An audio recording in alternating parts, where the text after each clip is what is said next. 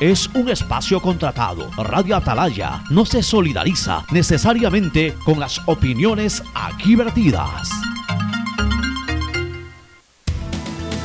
El siguiente en Radio Atalaya es un programa de opinión, categoría O, apto para todo público. La hora del pocho, la hora del pocho se viene con todo en Radio Atalaya. La hora del pocho, la hora del pocho. Alfonso el Pocho Car y su equipo traen para ustedes la opinión política, la opinión deportiva, más premios, sorpresas, regalos para sus oyentes. La hora del pocho, aquí en Radio Atalaya, cada día más líderes. Buenos días, este programa es auspiciado por Aceites y lubricantes Gulf, el aceite de mayor tecnología en el mercado. Aprovecha tus gigas con la velocidad y cobertura que solo Claro te da con tu paquete prepago de 10 dólares. El único que te da 10 gigas más llamadas por 30 días. Claro te da más. El BIE es más cerca de ti con mejores servicios. Ampliamos en un 250% la capacidad de atención de nuestro call center. 1-800 BIES 7 para que no hagas filas innecesarias. BIES, aportamos al futuro. Universidad Católica Santiago de Guayaquil y su plan de educación a distancia, formando siempre líderes. Con el Banco del Pacífico gánate dos mil dólares, tan solo acumulando 300 dólares hasta enero del 2021. Abre tu cuenta a través de la APP Onboard BDP y empieza a participar. El nuevo lava todo detergente multiuso lo lava todo. Un producto con la garantía y calidad de la Fabril. Seguro Sucre, tu lugar seguro con sus nuevos planes. Rueda seguro para tu carro, vive seguro para tu casa, mi pyme seguro para tu emprendimiento, seguro agrícola para tu producción en el campo y futuro seguro para velar por el futuro de tu familia. Ponte pilas, recarga con CNT y recibirás bonos sin costo para navegar en Facebook, WhatsApp y para acceder al portal de juegos CNT Gamers. Podrás recargar dos por uno todas las semanas. Cámbiate a CNT. 680, sistema de emisoras Atalaya, en su año 77, Atalaya, Guayaquil y el Ecuador una sola cosa son. Por eso llegamos a la razón y al corazón de la población, cada día más líderes, una potencia en radio y un hombre que ha hecho historia, pero que todos los días hace presente y proyecta futuro en el dial de los ecuatorianos. Este es su programa matinal, La Hora del Pocho de este segundo día del tercer mes del año. Ya estamos entrando a la recta final del primer trimestre del 2021. Ahí vamos, todavía sin conocer que la vacunación se dé de manera masiva en el Ecuador, esperando que nos digan tal día, tal hora, en tal vuelo, llegan un millón, dos millones, quinientas mil vacunas, no importa, porque ya suene a un número masivo. Primero tenemos que esperar que nos digan que llegan 40 mil y pico más para que se complete la primera fase y luego que ya nos expliquen cómo, cuándo y dónde y de qué forma van a llegar las vacunas para el resto de los ecuatorianos. Pero aquí estamos, junto a Fernando Edmundo Flores Marín Ferfloma, que pasa a saludar de inmediato al país. Fernando, buenos días. Con tu audio, Fernando, por favor. Buenos días. Buenos días, Fernando. Buenos días con todos. Buenos días, ahí fue, ahí fue, ahí fue. Buenos días. Eh, bueno, tenemos nuevo ministro de salud. Sí, el doctor Farfán. Farfán es... Sí, sí, sí, El doctor Farfán, que fue eh, viceministro del, renunciante, del renunciante doctor Ceballos. Todo caso. Vamos a ver, el, doctor Farfán debe tener pues el todo el cronograma establecido por el doctor Ceballos antes de irse que dejó establecido justamente eh, arribo de vacunas, hizo un cronograma de las cantidades de vacunas que deberían de llegar e incluso de qué, de qué laboratorios serían dichas vacunas. O sea, que le, le tocaría al doctor Papán es continuar, asegurarse de que eso se cumpla y darnos la certeza de que las vacunas van a llegar en el tiempo previsto y que se va a proceder a vacunar de una manera correcta sin favoritismo para nadie a la población de acuerdo a su nivel de riesgo. Hay población prioritaria que tiene que ser vacunada, hay médicos que todavía no terminan de ser eh, eh, vacunados, que están en la primera línea, En fin, hay una serie de irregularidades que tienen que regularizarse. Rodolfo Farfán es el... Eh, Rodolfo Farfán, correcto. Rodolfo Farfán este, es el, el, doctor que asume la cartera de salud y que era viceministro, ahora ministro de Salud Pública. A ver, en primer lugar, le deseamos éxito y también suerte, que son dos cosas distintas. El éxito va en torno a su competencia, a su desenvolvimiento. Si es que hace y cumple con los protocolos propios del éxito, lo va a tener. La suerte también tiene que ver con los agentes externos. Ojalá el gobierno contribuya, la gente que está alrededor contribuya, la situación mundial contribuya. Eso es suerte. Por eso hay que decir, a una persona cuando entra en estos cargos, eh, eh, eh, hay que desearle éxito y también suerte. Punto uno. Punto dos, ya valoraremos el trabajo del doctor Farfán. No podemos decir de que ni está bien ni está mal, no tengo el gusto de conocerlo. Y, sí, es verdad, fue viceministro de una cartera que no funcionó como queríamos los ecuatorianos, pero no era la cabeza. Y en estos señores es la cabeza la responsable, para bien o para mal. Si la cabeza no funciona, por más que tenga gente eficiente abajo, eh, a veces, porque no es el que toma la última decisión. Ahora sí va a tomar la última decisión. Entonces, eh, vamos a darle su tiempo para ver cómo se desenvuelve el doctor. Por un lado es positivo que haya quedado una persona, como tú bien lo acabas de explicar, una persona que haya estado adentro en todo este proceso, porque por lo menos conoce qué se ha hecho.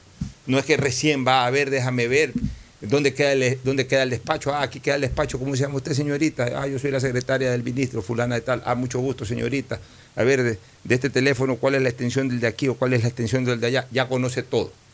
Ya lo que tiene simplemente que sentarse ahí y comenzar a tomar decisiones en base a lo que se ha planificado en tiempo pasado. Y lo que no se ha planificado, él sabe lo que no se ha planificado también, eso es importante. O sea, él sabe lo que se ha planificado y él sabe lo que ha faltado por planificar. Y entonces puede tomar decisiones más rápidas. ¿Qué es lo que necesitamos? Tiempo. Eh, luchar contra el tiempo. Eh, eh, vencer al, al, tiempo perdido. Eso es lo que necesitamos, porque ha habido mucho tiempo perdido en esto. Entonces necesitamos vencer al tiempo perdido ganándole tiempo al tiempo, como se dice popularmente. Y, bueno, este doctor ojalá lo pueda hacer. Ahorita no necesitamos otra cosa, señores, que eh, concretar cuándo comienza la vacunación masiva y mientras llegan las vacunas que tienen que rigurosamente cumplirse la fecha de llegada de las vacunas masivas, saber los ecuatorianos cómo nos vamos a vacunar. Si nos vamos a vacunar todos por Pfizer, si nos vamos a vacunar todos por Pfizer, Moderna, AstraZeneca Johnson y Johnson. Eh, los que nos vamos a, los que se van a vacunar con Pfizer, cómo se van a vacunar, los que se van a vacunar con Johnson y Johnson, cómo se van a vacunar. Incluso hay, hay ciertas vacunas que supuestamente de acuerdo a los propios laboratorios son más efectivas de acuerdo a cierta edad. Por ejemplo, la de Johnson y Johnson que tú acabas de mencionar, eh, aparentemente es ideal para personas mayores de 60 o 65 años y es una sola dosis. No sé si haya convenio con ellos, si va a llegar Johnson Johnson o no, pero en todo caso estas, estas vacunas tienen que ser distribuidas. Pero lo importante, hay un cronograma supuestamente presentado de arribo de vacunas. No hay un programa, un cronograma de vacunación. Hasta ahora la población no sabe qué tiene que hacer para ser vacunada. Así es. No sabe a dónde tiene que ir, cuándo le toca, si es que le toca o no le toca. Bueno, esta tarde, en cambio, Guayaquil va a decidir con qué proveedor o proveedores se va a vacunar la ciudadanía. La alcaldesa de la ciudad, Cintia Viteri, ha anunciado que hoy, hoy tarde, este martes, la Mesa Técnica de Salud va a decidir entre las propuestas de Sputnik, Sputnik 5, esa es la rusa, rusa. Sinovac es la china. Argentina. Sí, Sinovac es la china. Sinovac es la china. Y AstraZeneca para dar a conocer con cuál vacunarán la ciudad una vez que reciban el aval del gobierno. Bueno, yo les digo una cosa, señoras y señores, vacuna. vacuna. Y voy a poner la China alguna vez nosotros hablamos. Y voy a ponerte un ejemplo, déjame ponerte un ejemplo, Fernando. Es como que tú necesites movilizarte, necesitas un carro, ya no, hay taxi, no hay bus, no hay nada, no hay metrovía, no hay nada, y tú vives a 25, 30 kilómetros de tu lugar de trabajo y no hay tampoco esta tecnología, tienes que ir a tu trabajo. Y no te queda más que pegarte los 25 kilómetros de, ida y los 25 kilómetros de vuelta caminando. Entonces te dice, tranquilo Fernando, que ya tu problema se va a resolver. ¿Cómo se va a resolver? Sabes que te voy a dar un BMW. Chuzo, tú dices, caramba, un BMW. Qué lindo BMW. Gracias. ¿Y que me lo vas a regalar? Sí, te voy a regalar un BM. Ya. Cuenta con tu BM la próxima semana. Y llega la próxima semana ni siquiera en adorno te llega el BMW.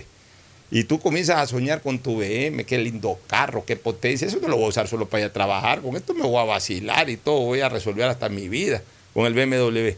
Y pasa el tiempo y pasa el tiempo y nada, no llega el BMW. Y tú sigues caminando 25 kilómetros de ida y 25 kilómetros de vuelta. Después te dicen, oye, Chuzo, es que no se puede traer este BMW, pero tranquilo que te voy a dar una camioneta, una, una buena camioneta, una Ford 150. Chuta, gracias, hermano. Pues ya, pues tráeme la Ford, tráeme el BMW, tráeme la Ford, pues tráeme, ya no, ya no recito seguir caminando. Y así mismo se aguanta y se aguanta y se aguanta y no te traen la Ford. Después viene el mismo ofertante y te dice, Fernando, sí, disculpa, es que la BM no, no, no, está emitiendo carros ahorita, no está generando carros, la Ford se ha complicado. Pues tranquilo que yo te voy a dar a ti, te voy a dar un Kia. Hermano, ya, tráeme el Kia, tú dices, ya estás ansioso, desesperado, tráeme el Kia. Y tampoco te llega el Kia. ¿Sabes qué, hermano? Lo único que hay es un andino, te dicen ya por último. ¿Sabes qué, hermano? Presta el andino. Pero yo ya no puedo seguir caminando más 25 kilómetros de ida y 25 kilómetros de vuelta. Presta el andino que me voy en el andino. Y te fuiste en el andino. Y después ves cómo por ahí consigues otro carro, después ves cómo te revacunas y que científicamente es posible. Yo creo que así terminaremos. Presta la China por último, mi querido Fernando. Pero presta algo. Necesitamos la vacuna. Decir, quería decir justamente, la vacuna china es la que han estado utilizando en Chile, por ejemplo, que, ha vacunado buena parte de su población y ha sido muy, muy alabada la gestión de, Chile en este proceso. Ha sido la gran parte, la gran mayoría, tengo entendido que ha sido con vacunas chinas. Y es más, eh, me enteré de que las vacunas que pone acá el Ministerio de Salud para los niños, los niños se vacunan eh, muchísimo, la gran mayoría de niños se vacunan en el Ministerio de oficinas o dependencias del Ministerio de, de Salud con contra todas estas vacunas que le ponen a los, niños recién nacidos, son chinas y funcionan perfectamente. Mira, mira que tú y yo te acuerdas que decíamos que también decíamos que sí, exacto. hecho los soberbios nosotros en noviembre, hecho los soberbios, ni así me paguen, me pongo una china, ahorita presta la china. Te vuelvo a repetir, es que te he puesto el ejemplo exacto, el del carro. O sea, ya después tú de, que tanta oferta y tanta cosa y de tanta caminata de ida y vuelta, 25 kilómetros de ida y 25 kilómetros de vuelta de tu casa a tu trabajo, de tu trabajo a tu casa, y ya no aguantas más caminar. Ya después que te ofrecieron BMW, después que te ofrecieron Ford 150, después que te ofrecieron un Kia y, y no has podido conseguir ninguno de esos carros, viene alguien y te ofrece un andino, coges el andino y te vas en el andino. Para, las nuevas generaciones, el Andino era un carro nacional, mm. de ensamblaje nacional, lo más elemental que se puedan imaginar, pero rodaba. O sea, o coges una, o si te ofrecen una bicicleta, prefieres irte en bicicleta y pedalear 25 kilómetros a caminar 25 kilómetros. O sea, ya llega un momento, Fernando, en que la ansiedad y la desesperación nos están matando. Que, que ya presta la China. O sea, de todas maneras, estos chinos fueron los que inventaron este malhadado virus. Y, ahí han sobrevivido y, ojo. Y como, te digo, Pocho. Ni siquiera se han contagiado. Me enteré de que las vacunas que ponen acá son chinas y funcionan perfectamente. O sea, en ese sentido, pues, eh, yo sí tengo que recular lo que en su momento dije. Así es. Referente a la vacuna china. O sea, en ese momento eran otras circunstancias, era había hasta un resentimiento con, por las mentiras que nos dijeron, eh, nos dijo el gobierno chino, ocultando para manipular información, etcétera. Entonces uno era reacio a todo lo que provenga de China, pero Oye, oye, ha funcionado muy bien en los países que, que, que venga, que venga la vacuna china, que venga la vacuna china. Y por último nos revacunamos. O sea, ya te vacunas. y al año siguiente, mira, ya, escúchame una cosa, solamente te quiero decir una cosa. Ya esto de las vacunas es ahorita por, por el exceso de, demanda en relación a que recién se están fabricando, entonces en este momento la demanda supera enormemente la oferta. Pero ya va a llegar un momento en que se equilibre más o menos la cosa. Y después ya va a haber sobre, sobre, sobre, eh, sobre, sobre, exposición de oferta sobre la misma demanda. Eh, o, va a haber un exceso de oferta sobre la demanda, es decir, van a estar las vacunas ahí en los puestos de venta, en el Walmart, en las farmacias. y, eso calculale en un año. Calculale en un año, van a haber vacunas como decir Mejoralo o Alcacelser. Entonces ya ahí nos revacunaremos. Porque no es que te pones una vacuna y nunca más te la tienes que poner. O sea, de repente que está renovando constantemente eso. Ya la próxima no se conoce efectivamente cuánto es la, Por eso. inmunidad que te da la ahorita lo que hay gente que habla de seis meses, hay gente que habla de un año y vas a tener que volverte a vacunar. ahorita nos vacunamos, aunque sea con la China, que nos dé o que nos permita o que aspiremos a tener una inmunidad con esa China, aunque sea los seis, siete meses restantes, hasta que comience ya a expenderse la vacuna sin tanta limitación. Entonces, si viene la China, que venga la China, hay que vacunarse con la China. Si viene la rusa, toda la vida yo confío en la rusa, porque siempre dije que los rusos eran unos científicos. Las academias rusas son extraordinarias. Yo no mezclo ideologías políticas con las cosas que no tienen por qué mezclarse. La academia rusa es de primer nivel. La escuela rusa en preparación, en cultura, en ciencia, no le pide favor a ninguna en el planeta. Eh, eh, la rusa traen, traigan la rusa, yo soy el primero en ponerme la rusa. Y si traen Johnson, me pongo Johnson. Y si traen AstraZeneca, AstraZeneca. Y si traen Pfizer, Pfizer. Y si traen Moderna, Moderna. Y si traen la que sea, con tal de que tengan aval internacional. Lo que no hay es que andarse eh, cayendo como incautos eh, eh, cayéndose en estas ofertas de repente de, por ahí que aparecen, que mira que aquí está vacuna, que esto, que esta es la nueva vacuna, que aquí, que aquí la hacen también, eso no. Vacunas formales, oficiales. Vacunas que reporten estas marcas que son las que se están difundiendo internacionalmente. Están aprobadas por los distintos organismos. ¿Tú querías decir algo, siendo para irnos a la primera pausa? Luego para retornar con un tema político. Básicamente era decir que, hay que tener confianza en las vacunas. O sea, hay gente que no quiere vacunarse por 10.000 tonterías y teorías de conspiraciones y de cosas que, circulan por redes, pero yo creo que por el bien de uno y por el bien de la familia hay que tomar la decisión de vacunarse. Mira, en la vida hay veces que tienes la posibilidad de elegir y hay veces que no tienes la posibilidad de elegir. Y, eh, y, la muerte también, a veces puedes elegir tu muerte y a veces no la puedes elegir. Pero en este caso, sí está en ti como ciudadano elegir tu vida o elegir tu muerte. Si quieres no te vacunes, si quieres morirte de coronavirus algún día, bueno, has elegido morirte de coronavirus, no te vacunes. Y si quieres no morirte de coronavirus, te vas a morir de otra cosa. Te a atropellar un carro, puedes tener un accidente, te pueden matar con tanta inseguridad ciudadana, te puede dar un infarto, te puede dar cáncer, lo que sea, porque igual todos nos vamos a morir algún día. Pero por lo menos si quieres estar tranquilo de no morir de coronavirus, vacúnate cuando haya la posibilidad de vacunarte. Así de sencillo. Ahora, si no te quieres vacunar, estás en tu derecho de elegir morir por coronavirus. Nos vamos a una pausa y retornamos con análisis político y luego vamos con dos entrevistas. Hoy tenemos de invitado a uno de los candidatos al rectorado de la Universidad Estatal de Guayaquil y luego vamos a entrevistar al cónsul de Ecuador en Miami, que está haciendo algunas gestiones por acá al Ecuador y ya nos va a contar de qué se trata. Pausa y volvemos.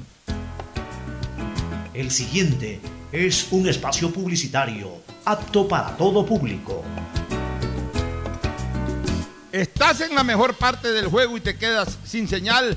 Cámbiate a la señal donde tú puedes más Aprovecha todos tus gigas con la velocidad y cobertura que solo Claro te da con tu paquete prepago de 10 dólares. El único que te da 10 gigas más llamadas por 30 días. Claro, te da más. Matricula tu vehículo. Si tu placa termina en 2, es tu momento de realizar la revisión técnica vehicular durante todo el mes de marzo. Paga la matrícula y separa un turno en los horarios establecidos de lunes a viernes de 7 a 17 horas y los sábados de 7 a 13 horas. No lo olvides, todas las placas terminadas en 2 realizan la revisión en marzo. Hazlo con tiempo y cumple. Para mayor información visita nuestras redes sociales o página web www.atm.gov.es. ATM y la Alcaldía de Guayaquil trabajan por ti. Detrás de cada profesional hay una gran historia. Aprende, experimenta y crea la tuya. Estudia a distancia en la Universidad Católica Santiago de Guayaquil. Contamos con las carreras de marketing, administración de empresa, emprendimiento e innovación social, turismo, contabilidad y auditoría, trabajo social y derecho. Sistema de educación a distancia de la Universidad Católica Santiago de Guayaquil formando líderes siempre.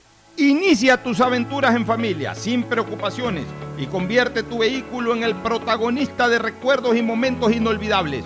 Te ofrecemos Rueda Seguro, pensando en tu bienestar y en el de toda tu familia. Seguro vehicular al alcance de todos. Llámanos al 1-800 Sucre conmigo, 782732 o contacta con tu broker de confianza. Seguro Sucre, tu lugar seguro. BIES, el Banco de los Afiliados y Jubilados. Mantenemos soluciones de pago para que las deudas puedan ser cubiertas y los asegurados conserven sus viviendas. Trabajamos para mejorar los canales virtuales. Consultas, pedidos de información y desbloqueo de claves en el 1-800 BIES 7. Evita acudir a los puntos de atención y no te arriesgues al contagio. BIES, aportamos, al futuro. Autorización número 1875. CNE, Elecciones Generales 2021. BIES, Banco de los Afiliados y Jubilados. Mantenemos soluciones de pago para que las deudas puedan ser cubiertas y los asegurados conserven sus viviendas. Trabajamos para mejorar los canales virtuales. Consultas, pedidos de información y desbloqueo de claves en el 1-800 BIES 7. Evita acudir a los puntos de atención y no te arriesgues al contagio. BIES, aportamos al futuro. Autorización número 1875. CNE, Elecciones Generales 2021. Vive tu experiencia CNT, un mundo lleno de emociones, donde la rutina y el aburrimiento no existen. Los mejores planes móviles desde 17,90. Precio final al mes, con más de 38 gigas de navegación, redes sociales libres y apps gratuitas de diversión, educación y seguridad. Para vivir un mundo lleno de experiencias. Contrata tu plan y recibe un increíble obsequio, sin costo adicional. Vive tu experiencia CNT. Conoce más en cnt.com.es o llama al 1-800-100-100. CNT. Autorización número 2302. CNE, Elecciones Generales 2021. Si quieres estudiar, tener flexibilidad horaria y escoger tu futuro, en la Universidad Católica Santiago de Guayaquil trabajamos por el progreso en la educación, ofreciendo cada día la mejor calidad Estamos a un clic de distancia. Contamos con las carreras de marketing, administración de empresa, emprendimiento e innovación social, turismo, contabilidad y auditoría, trabajo social y derecho. Sistema de educación a distancia de la Universidad Católica Santiago de Guayaquil formando líderes siempre. Hoy más que nunca el mundo necesita de nuestros colores. Protégelos con el nuevo detergente Ciclón Poder Limón Antibacterial, que elimina los ácaros y el 99.9% de las bacterias de tu ropa, ayudando a prevenir la propagación de virus y enfermedades. Nuevo Ciclón Poder Limón Antibacterial. Encuéntralo desde un dólar. Cuando no usas mascarilla, alguien muere. Usar mascarillas salva vidas. Que no sea tu culpa. Alcaldía de Guayaquil. Autorización número 0155. CNE, Elecciones Generales 2021. En Banco del Pacífico sabemos que el que ahorra lo consigue. Por eso premiaremos a 40 ecuatorianos con 2 mil dólares cada uno para que consigan eso que tanto quieren. Participa acumulando 300 dólares en tu cuenta hasta enero de 2021. Además, hay 150 tarjetas de regalos e incrementa 100 dólares mensuales. Ahorra a través de nuestros canales digitales. Banco del Pacífico, innovando desde 1972. Hay sonidos que es mejor nunca tener que escuchar. Porque cada motor es diferente.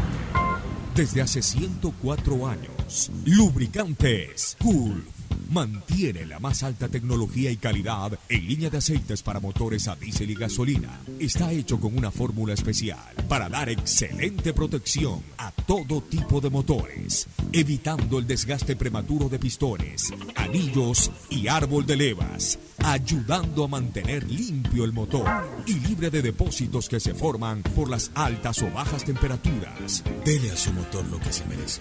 Lubricantes Gulf, la más alta tecnología en lubricación. 104 años preservando la vida de su motor. Lubricantes Gulf. Gulf es más lubricante.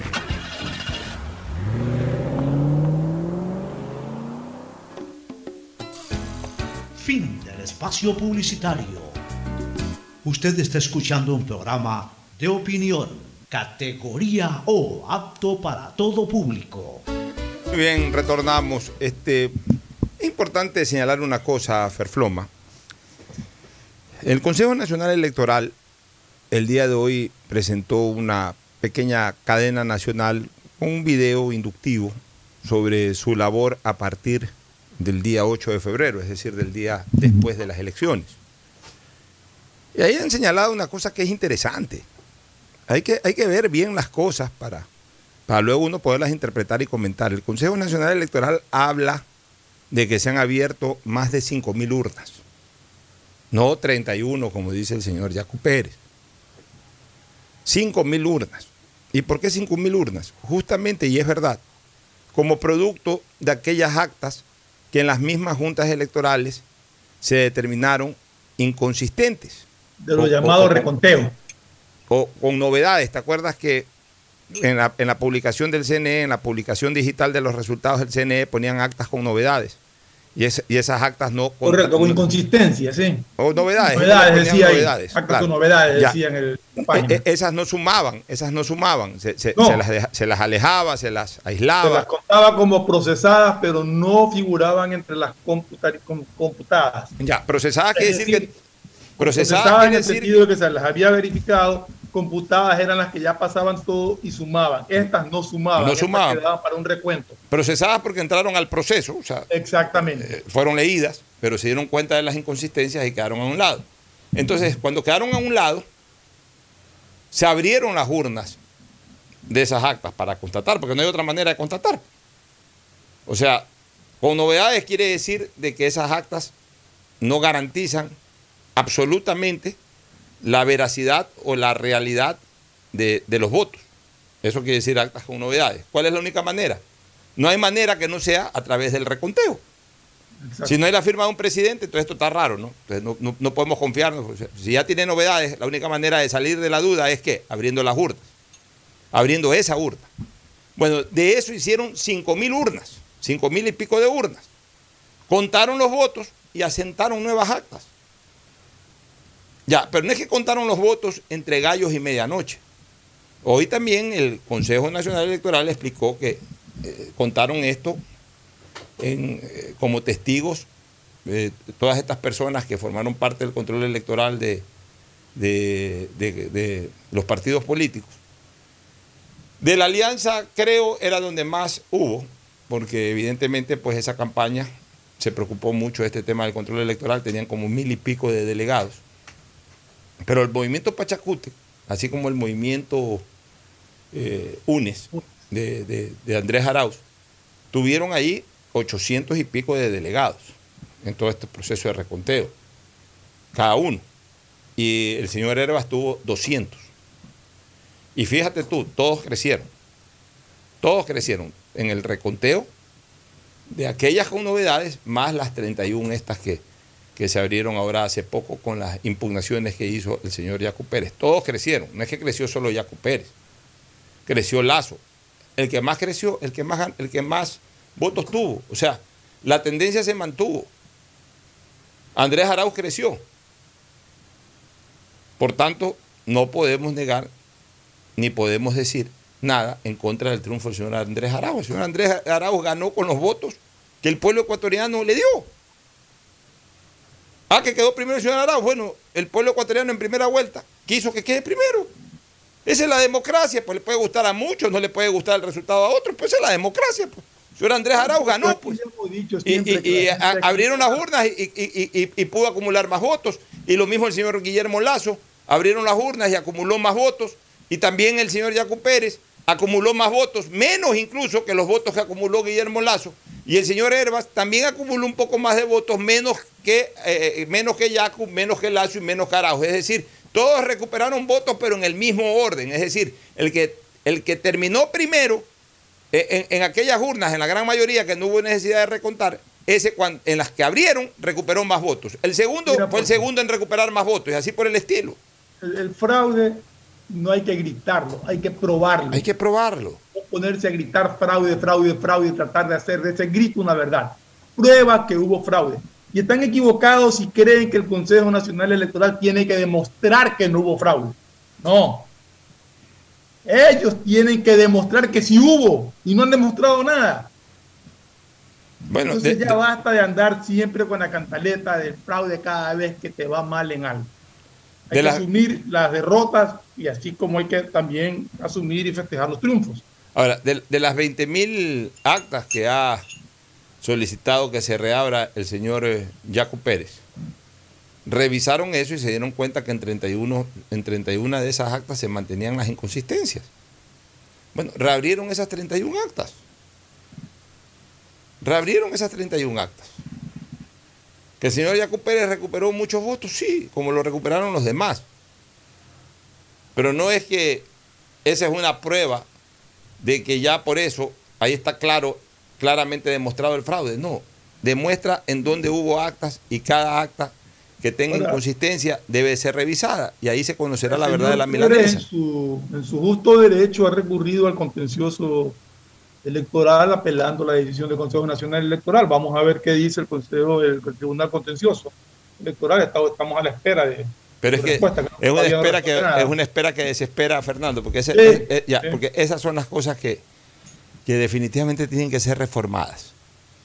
Bueno, pero lo que ha hecho Yacu Pérez lo ampara, ¿no? No, no, no, no sí, sí, sí, no, eso no, no, ahí no tiene ninguna responsabilidad Yacu Pérez, está en su legítimo derecho y tiene la seguridad que el Tribunal Contencioso Electoral ordenará que se reabran urnas porque esa siempre ha sido la posición histórica del Tribunal Contencioso Electoral, más allá de que el señor Enrique Pito, hoy día lo escuché, señaló de que el propio Tribunal Contencioso Electoral ha hecho hasta videos dirigidos a los candidatos o a la ciudadanía, la verdad yo no lo he visto, pero eso es lo que dijo hoy día el señor Enrique Pita en donde a través de un video así mismo inductivo se le explica en qué momentos o por qué razones se reabren urnas. No es que piden nomás y que aquí, aquí las reabrimos. O sea, eh, hay causales que provocan esa decisión.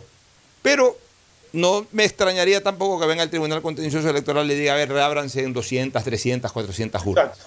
O sea, yo no creo que el Tribunal Contencioso Electoral bajo ninguna consideración va a decir, eh, reábrase la mitad de las urnas, de, todo el proceso o, todas las urnas del, proceso electoral. No creo que tomen esa decisión, pero seguramente ordenará que se reabran X cantidad de urnas. O sea, y en ciertas zonas nada más. Sí, puede ser que a lo mejor digan no hay nada que recontar, no hay nada que reabrir, como puede decir de que sí. Esa ya es una decisión soberana del Tribunal Contencioso Electoral a la cual el Consejo Nacional Electoral está obligada a cumplir. Pero hay una cosa que me preocupa. Y es lo que yo te decía, que estas son las cosas que hay que revisar. Reformar una ley. Reformar una ley. Eh, la reformaron justamente y quedó vigente todo este articulado nuevo en febrero del 2020 para que empate con el mínimo de un año antes de las elecciones, es decir, para que empate con febrero del 2021. Y en estas reformas establecieron esta figura de que aparezca un juez ponente que elabore, no un informe, determine una sentencia. Y esa sentencia a su vez puede ser apelada. O sea, hicieron más engorroso un trámite de apelación. Un trámite de apelación. Lo único que tengo que revisar, porque no estoy tan seguro, obviamente eh, no, no, no es mi experticia el derecho electoral y más aún con todas estas variantes. Lo único que tengo que revisar es si también para conteo de votos, por lo menos para todas estas discrepancias pasadas de organizaciones políticas, de extinción, de inscripción de candidaturas y todo este tipo de cosas, funcionó así con, lo que dijo esta reforma, de que había un juez ponente que dictaba una sentencia y esa sentencia era susceptible a impugnación dentro del mismo tribunal contencioso para que al final tome una decisión el Pleno. Antes era directamente de lo que no te gustaba del Consejo Nacional Electoral, planteabas en el TCE, en el contencioso electoral, y automáticamente iba al Pleno y el Pleno te resolvía. Ahora, ¿qué lo escuchó hoy día Pita decir?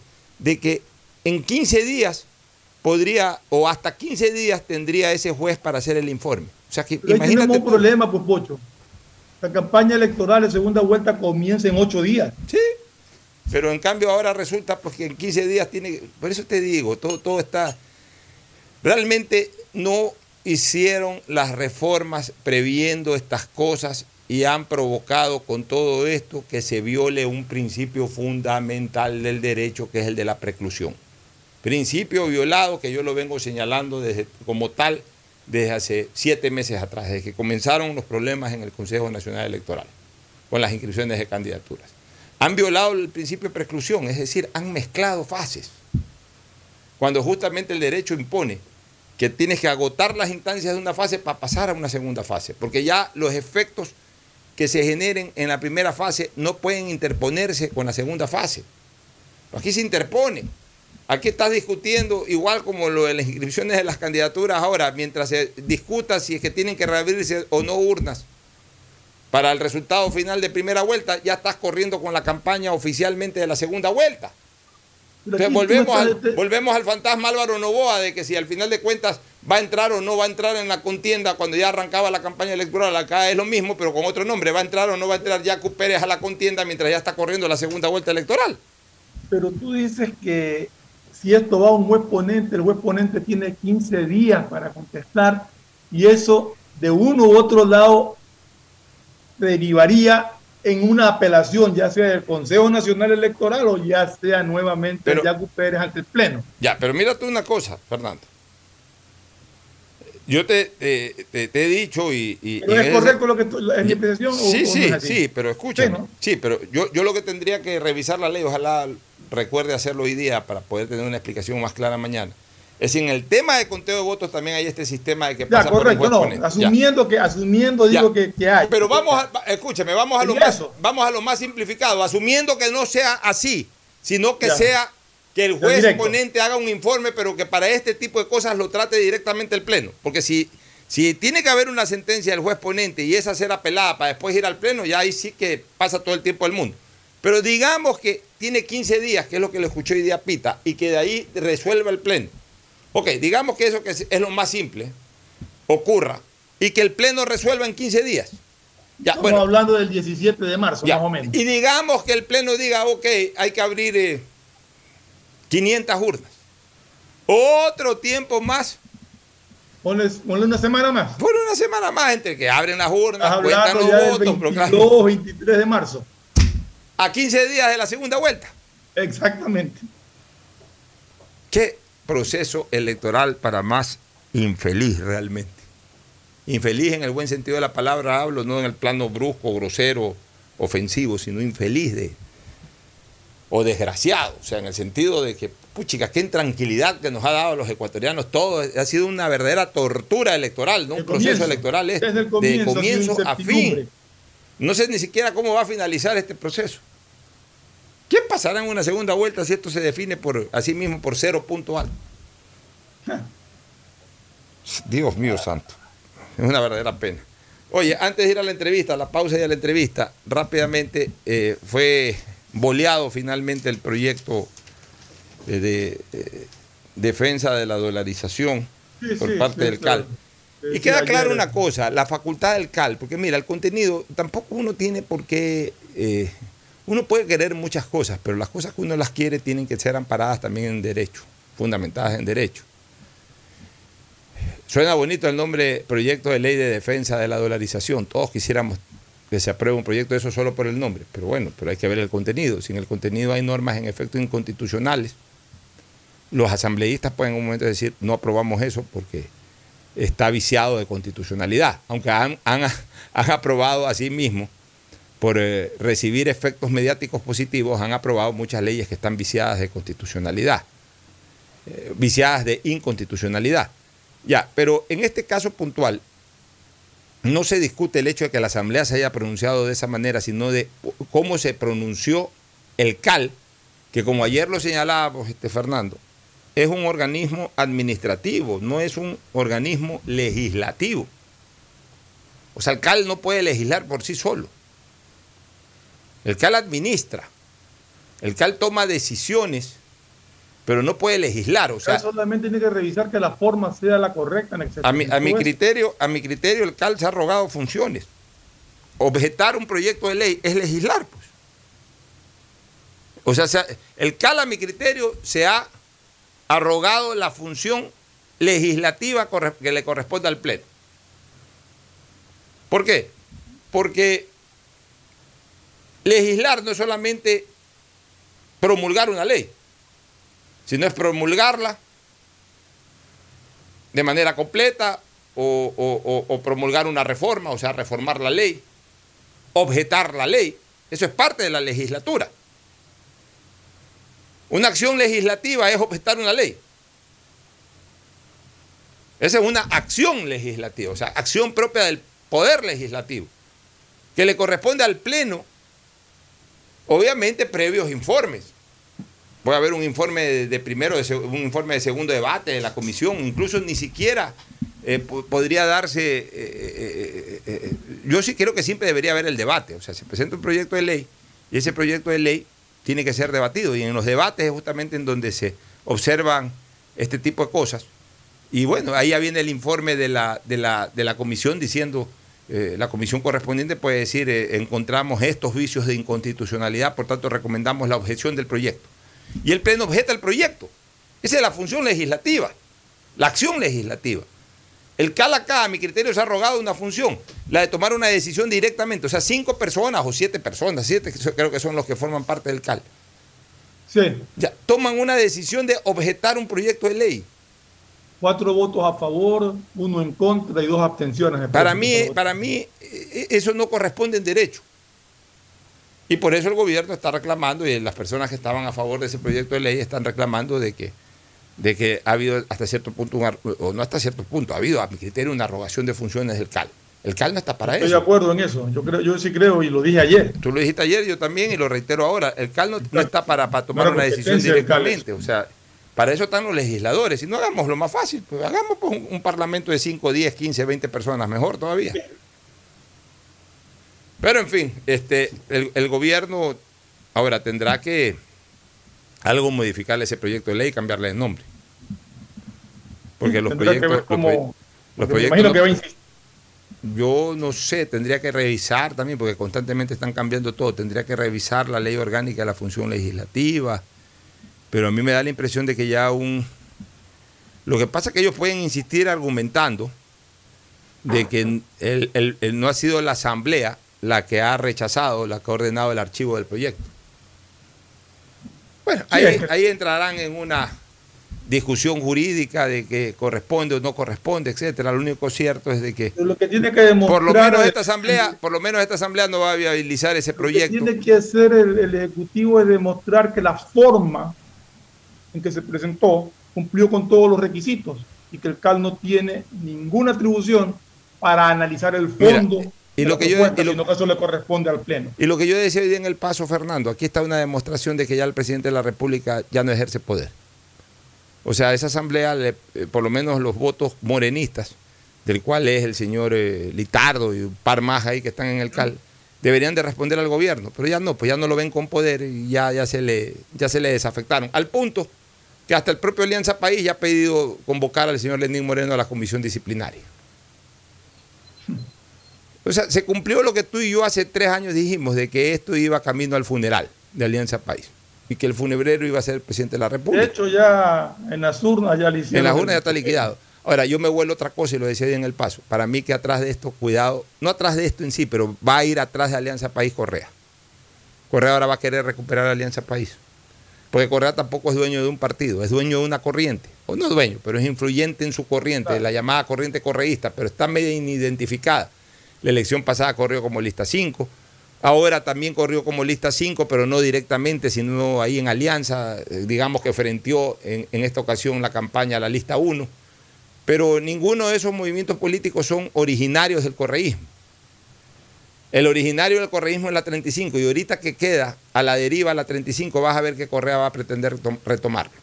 Porque ese es su partido político con el que gobernó 10 años. Él mismo lo fundó, lo formó.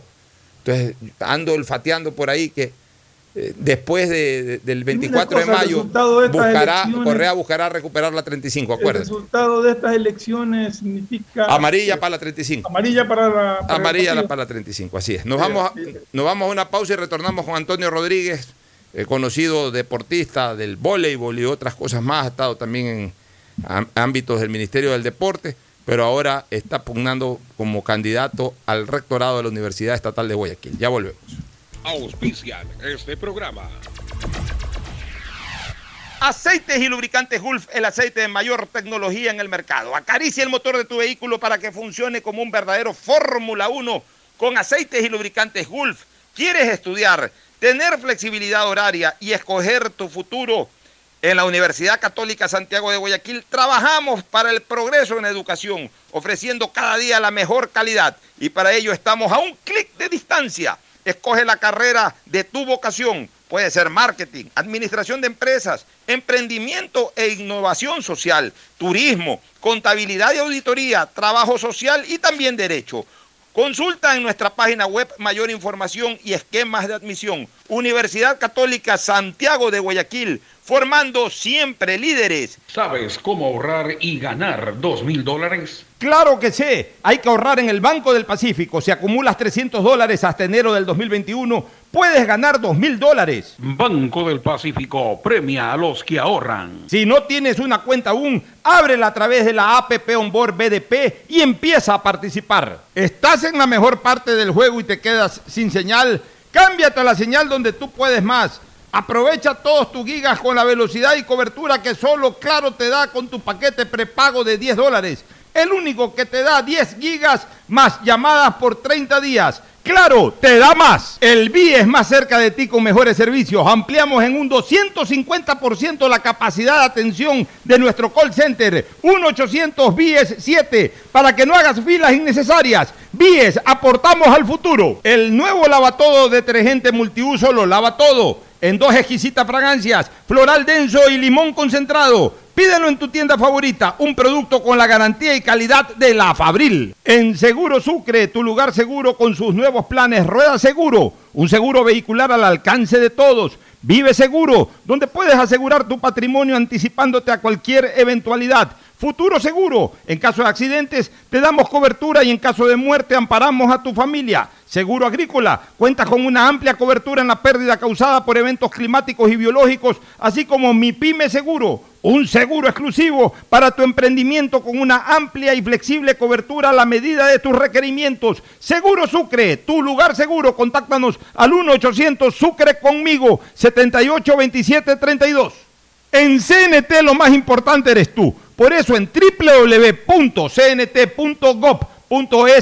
slash agendamiento podrás agendar tus citas para incorporarte a nuestros centros de atención. Ingresa tus datos, elige el servicio que necesitas, completa el formulario y te llegará un correo de confirmación. Basta de hacer largas e innecesarias filas www.cnt.gov.es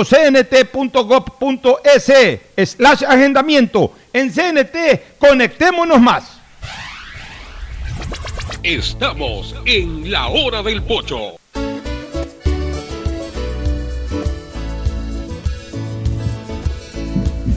Bueno, retornamos y tenemos a Antonio Rodríguez, eh, un jugador, un ex jugador de voleibol, ¿no? Ese fue tu deporte. Voleibol, béisbol. Voleibol, béisbol, un hombre muy vinculado al deporte. También estuviste en el Ministerio del Deporte, ¿no? Sí, sí. ¿Como ministro del deporte no, como estuve como subsecretario con Raúl Carrión, con Sandra Vela y con Pepe Pancho. Y con Pepe Pancho Ceballos. Ahora te veo, o te vemos, que estás de candidato al rectorado de la Universidad Estatal. Pero antes de aspirar a, esta legítima candidatura, has sido parte de la Universidad Estatal también como profesor, como decano. Por supuesto, como profesor. Tengo 21 años ya, Pocho, y qué contento poder verte. Por favor, un gusto. Yo sé que has seguido de, cerca mi trayectoria deportiva y puedes dar fe lo que por mala gente eh, los seres humanos tildan de que soy extranjero, que soy cubano. Tú sabes que soy ecuatoriano y en ese sentido eh, lo defendemos y lo hemos defendido al país. Bueno, a tu pregunta, 21 años en la docencia universitaria eh, en Cuba, donde hice mis profesiones, fui alumno ayudante de las asignaturas en las cuales mis profesores me, eligieron. Entonces, conozco lo de la, de la, docencia y en ese sentido, como candidato a rector, me encuentro profundamente comprometido a llevar adelante esta hermosa institución. Ya, ¿qué planteas como candidato a rector? Bueno, planteamos muchas cosas y aquí lo primero que planteo es el liderazgo y vocación que debemos tener los docentes para formar mejores eh, estudiantes y mejores profesionales hacia la sociedad. Otra cosa importante es abrigar lo que por unidad eh, se tiene que llamar a la familia universitaria de la Universidad de Guayaquil, la gobernabilidad, algo que ha sido ingobernable. Han estado muchas tendencias políticas, pero no han pensado en el ser humano. y tenemos que pensar en ese ser humano como individuo, como sujeto y como persona. Porque cada uno de los que hemos estudiado en la Universidad de Guayaquil, yo estudié en Faxo después que regresé de Cuba, eh, es buscar la transición que ha pasado esta universidad a la búsqueda de consensos. Yo he aceptado la candidatura porque tengo gente social cristiana, del MPD y de muchos movimientos en los cuales creo que la gobernabilidad es descentralizar el edificio central y llevarlo a las distintas facultades. ¿Cuáles son las falencias que tiene hoy la universidad y cómo se las puede resolver? Bueno, muchas falencias. Hay que hacer ingeniería. Por lo menos tres, por lo menos tres. La administrativa. ¿sí? La administrativa. Nosotros vamos a hacer una universidad que sea eh, dentro de la parte de sistemas, cero papel. Llegar a automatizar y insertarnos en el mundo nacional e internacional a que sea una administración puertas abiertas. Otro punto importante, no se puede manejar las distintas facultades con la misma plataforma virtual. Cada profesión tiene sus características. Ciencias médicas tiene su característica, psicología sus características, odontología sus características, filosofía, matemáticas, arquitectura hoy en, en 3D, 4D. Entonces todo eso hace de que junto a donde yo trabajo, que es FEDER, que todo el mundo piensa que solo es deporte, gimnasia, correr y saltar. No, es el programa de ejercicio físico en personas con obesidad, con artritis, con artrosis, con osteoporosis, hipertensión. Es decir, mejorar la calidad de vida. Y otro tema importante es la vinculación. Esa vinculación que tiene que ir de la mano con la docencia y la investigación e insertarnos en la revista científica. Hoy en tiempos de COVID, ciencias médicas y ciencias químicas tienen que estar trabajando para también ayudar a, lo de la vacuna y poder llegar a la zona 8 e intervenir a niños, a jóvenes, adultos mayores, discapacitados, personas con necesidades educativas especiales. Y ahí es donde entran los profesionales ciencias médicas con los médicos, los nutricionistas, las enfermeras, los psicólogos, los sociólogos, el profesional de la actividad física, es decir, la gastronomía. Podemos llegar a la, zona 8 y decirle a la, a la, madre de familia cómo tiene que preparar sus alimentos, cómo tiene que, que lavarlos, para así poder hacer educación en salud integral. Bueno, aclaremos que, y Antonio habla de zona 8, poco, eh, eh, es un concepto un poco burocrático. Zona 8 corresponde a la región en donde está la provincia del Guaya. Exacto. Ya, perfecto. Fernando Flores Marín Ferfloma, que es parte de nuestro panel, también te quiere hacer eh, preguntas. Ponte por favor los fondos para que puedas escuchar a, Fernando en una o varias formulaciones que quiera hacer. Adelante, Fernando, te escucha Antonio Rodríguez, candidato al rectorado de la Universidad Estatal de Guayaquil. Eh, buenos días, Antonio, ¿cómo está? ¿Cómo está? Un gusto saludarlo. Recuerdo, a Antonio como, como voleibolista, un gran voleibolista. Eso, sí, yo lo tengo muy presente y que representó al Ecuador incluso en muchas competencias internacionales. Eh, dime una cosa, Antonio, este, ¿cómo garantizamos dos cosas? En la universidad generalmente se ha caracterizado por violencia, porque cada vez que ha habido discrepancias se recurra a la violencia para tratar de resolver esa discrepancia. ¿Cómo controlamos eso? Y por otro lado, ¿cómo garantizamos transparencia en el manejo de la universidad? Porque permanentemente se habla de la universidad que estallan escándalos, pero esos escándalos estallan justamente por la falta de transparencia que ha habido. ¿Cómo podemos hacer para que la ciudadanía esté permanentemente informada de cómo se están manejando las cosas o los procesos universitarios? Bueno, gracias por su pregunta. El nuevo gobierno, quienes vamos a hacer la Universidad de Guayaquil, tenemos el propósito de apoyar ese fortalecimiento institucional que no ha habido. Y uno de los grandes ejes donde nosotros vamos a poder ver esas deficiencias que usted eh, nos ha eh, citado es uniendo a todas las tendencias políticas. Hoy tenemos en un por ciento, sin temor a equivocarnos, el 85% de las tiendas políticas de la universidad están con nosotros. ¿Por qué? Porque nosotros no pertenecemos a ningún partido político, somos humanistas y mediante el diálogo hemos ido tocando el corazón y el sentimiento de cada docente, de cada persona administrativa y de servicio. ¿Para qué? Para que como ejes fundamentales en esta alma mater tengan responsabilidad. No vean al rector como yo lo veía como docente, lo veía como estudiante en Faxo que decía buenos días y nadie me contestaba. Hoy en día el rector es puertas abiertas en poder llegar a cada una de las facultades y la razón de ser de nuestra universidad son los estudiantes, pues. Y esos estudiantes tienen que intervenir junto con nosotros a cambiar ese cheat. Algo que usted acabó de decir, el vandalismo, eh, las rencillas.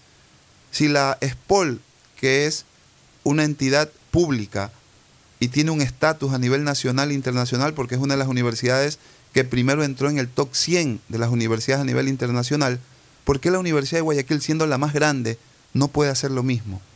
Si tiene 18 facultades, el problema es central. El problema es que nos permitan la resolución eficiente de las necesidades en cada una de las facultades. Por eso hablo de descentralización. Y es ahí donde hoy eh, eh, hay que firmar políticas públicas. La Policía Nacional, junto con la Policía Comunitaria en sí, que tiene su, su grupo, tiene que trabajar al lado de la Universidad de Guayaquil. Ya basta de vandalismo, ya basta en el siglo XXI como se habla y se pega todo el mundo en el pecho, donde hay que firmar políticas públicas sustentables por el bien del ser humano, por el bien de la calidad y estilo de vida de ese ser humano. Es por ello que esta comunidad universitaria la vamos a refrescar y la vamos a refrescar diciéndole a nuestra sociedad docencia, cultura, deporte. Bueno, aquí está Pocho que ha vivido la vida deportiva también y siempre se ha dicho, por comillas, que la universidad es el cementerio del deportista. Qué gran falacia. Mi si, en otras, si en otras universidades del mundo el deportista es el emblemático dentro de la universidad, acá no. Miren, yo siendo entrenador de la selección de Guayas, y voy a contar una gran anécdota, tenía cuatro estudiantes que estudiaban en la SPOL, Juegos Nacionales en Machala. Terminábamos de jugar 8, 9 de la noche y teníamos que pagar un taxi que los traiga porque los profesores no le daban permiso en base a los exámenes. Terminaban los exámenes por la mañana y regresaban para jugar al día siguiente. Y eso lo hicimos por una semana. Fuimos campeones, pero los chicos fueron maltratados en ese sentido. Mi sueño, mi sueño, uno de mis grandes sueños es que algún día se desarrolle grandes torneos interuniversitarios. Comencemos por Guayaquil. Comencemos por Guayaquil, que hoy hay varias universidades. Antes habían solamente la estatal y la católica y la ESPOL y la laica. Ahora hay varias está la, la UE, hay varias universidades. Está la UTEC, está la UPS. la UPS, o se puede hacer por lo menos un interuniversitario Está el ITM, el ITB, el ITB. Y después en algún momento el, interuniversitario nacional, pero a ver, no, hay, no hay desayuno, almuerzo o cena gratis, y esa es la gran realidad. Hay que estimular a las universidades. Yo sí creo que en el presupuesto, y siempre lo he pensado, en el presupuesto general del Estado, poner, por ejemplo, una bolsa de 2 millones de dólares para que repartirlas en premios, para, que sean ingresos para las universidades. O sea, la universidad que obtenga más medallas eh, obtiene también mayor cantidad de ese dinero. Entonces, ¿qué, vamos a lograr con eso? Déjame solamente reflexionar la idea. Vamos a lograr con eso que las universidades se muestren interesadas en el deporte, incluso hasta de becar a, buenos deportistas, como hacen en Estados Unidos. ¿Por qué? Porque saben que si son campeones en fútbol, en básquet, en dos o en tres disciplinas, acumulan X cantidad de medallas y van a recibir del Estado eh, en razón de la competencia, van a recibir del Estado también un premio económico importante. Así es, así es. Pero ¿qué pasa? Que nosotros como país hemos estado mal acostumbrados, que siempre hemos recibido dinero del Estado y no hemos hecho autogestión, pues. Sí. Entonces, es ahí donde nosotros invitamos a los estamentos de la universidad a participar activamente en este cambio, en un cambio que va a realizarse en la docencia, vuelvo y repito, en la investigación, y lo más importante, en la vinculación con la sociedad, lo que muchas veces lo vemos alejado. Quien hace investigación va a ayudar a que nuestra sociedad también mejore su calidad y estilo de vida.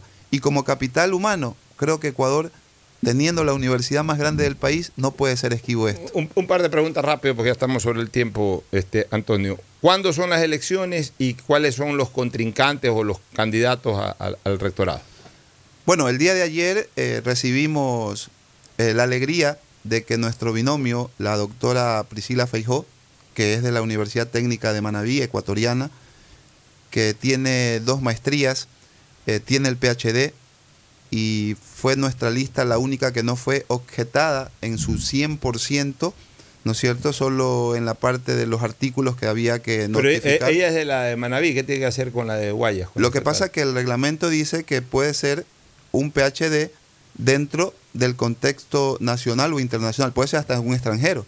Ya, pero no necesariamente tiene que dar clases en la universidad para ser No, tiene que tener los, los requisitos. Un ejemplo, cinco años de gestión educativa, tiene que tener eh, cinco años en las publicaciones de artículos científicos, Aunque libros. no de clases en la universidad. Exacto, pero tiene que este- Ya. ser profesor Entonces tú- titular Ya, en tu- cualquier tu- universidad. Tu binomio, tu binomio es la doctora Feijó. ¿Qué otros candidatos están ahí sin, sin eh, darle las cualidades? Porque obviamente no vas a tener que promocionar a tus No, rivales, y pero aparte- solamente por conocimiento. Y aparte. Pocho, no hay que esconder nada. ¿Quiénes están de candidatos? Está el doctor Francisco Morán Ya. y está el doctor Javier Rodas, Ya. en los cuales siempre hemos Y- y- invitado al diálogo. ¿Y no va a haber más candidatos? No va a haber más candidatos. Son- ¿Y cuándo van a ser las elecciones? El 12 de marzo. Ah, ya mismo, las Ya mismo. elecciones. Ya, ¿Y qué 10 pasa días, cuando el 10 doctor. Pazley ya se retira?